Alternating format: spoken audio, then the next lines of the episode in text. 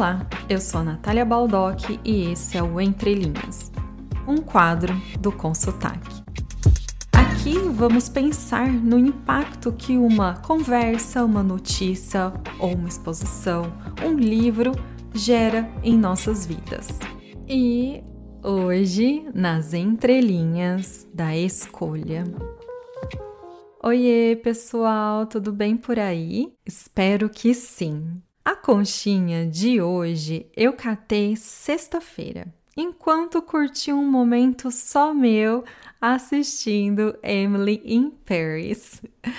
Mas antes, deixa eu te falar que também gosto de Sex and the City e O Diabo Veste Prada porque eu vejo semelhanças entre eles, né? Sex and the City e Emily in Paris são do mesmo produtor. O Diabo Veste Prada também acontece em Nova York, assim como Sex and the City, e os três têm como pano de fundo moda, né? Ou pelo menos as personagens usam é, roupas super lindas, assim, que eu fico encantada. Então, assim, não são filmes super renomados. É, o Diabo Veste Prada é um clássico já, sim, mas não é aquele. Não são séries ou aqueles filmes que fazem a gente comentar com as amigas e falar, nossa, mudou a minha vida, né?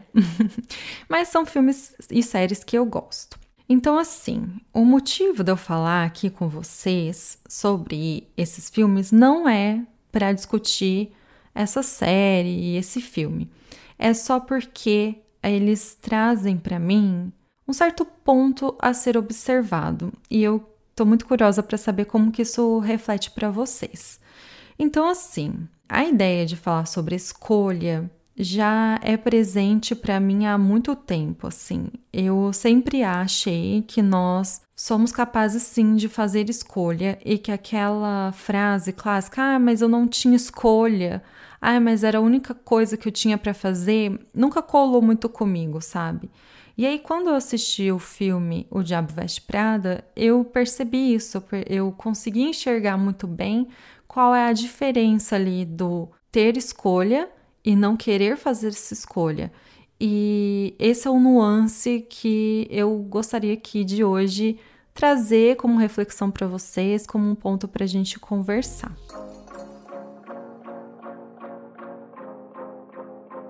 Bom, então acontece que em Emily in Paris, que eu assisti sexta-feira, e que apareceu uma frase de um filósofo, o Sartre, e essa frase dele é muito interessante. Só dando um contexto para vocês, essa frase apareceu no Emily in Paris porque ela está numa situação de conflito e que ela precisa tomar uma decisão para ela. Só que essa decisão é somente dela, não envolve necessariamente ou não prejudica necessariamente outras pessoas. Já no Diabo Veste Prada, as escolhas que a personagem principal tem que fazer envolve sim outras pessoas e prejudica outras pessoas, e meio que ela é colocada em encruzilhada. Se ela não faz algo, então, por exemplo, a chefe, que é a Mary Streep, fala para ela: "Você vai comigo para Paris", e a outra, sua companheira, sua colega de trabalho, não vai. Você precisa avisar ela. A Andy fala: "Poxa, mas eu não posso fazer isso com ela".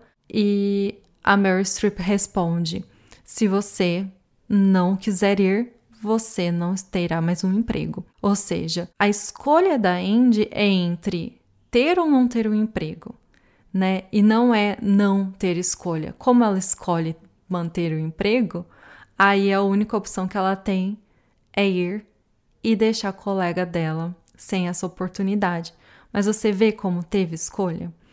E aí o que, que é interessante? Quando o Sartre, o filósofo francês, que ele estuda a filosofia existencialista, quando ele traz uma reflexão sobre isso, ou meio que uma explicação sobre situações como encruzilhadas, como essa da Indy.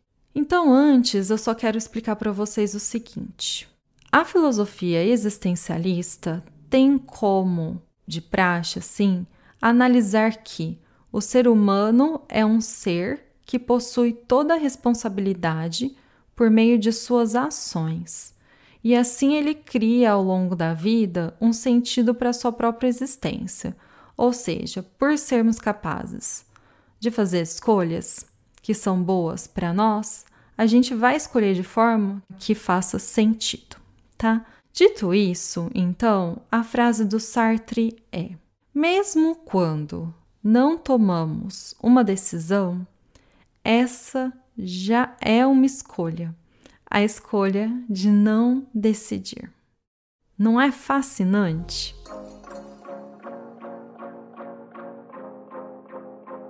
E é aí que para mim entra o dilema da decisão e da escolha ser muito evidente, não só no filme O Diabo Veste Prada, mas também nas nossas vidas, né? A gente vai ter encruzilhada em que tomar a melhor decisão nem sempre significa fazer a melhor escolha para si mesmo.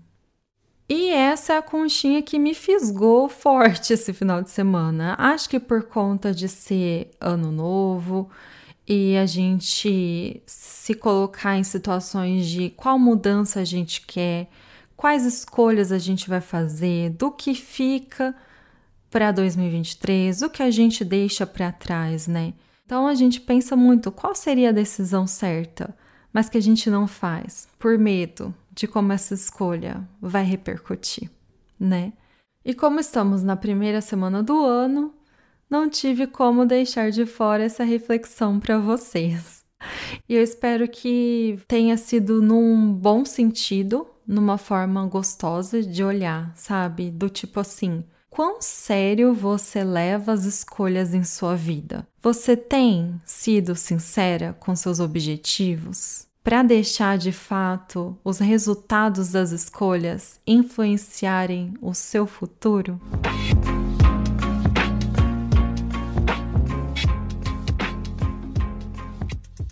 Espero que vocês tenham gostado dessa reflexão de hoje e, como sempre, muito obrigada por ouvir o Entre Linhas. Aproveita, deixa uma estrelinha, segue esse podcast para não perder nenhum episódio e semana que vem estarei de volta e com a estreia da nova temporada. Eu estou muito animada, eu acho que vocês vão gostar bastante também. Um beijo e até semana que vem.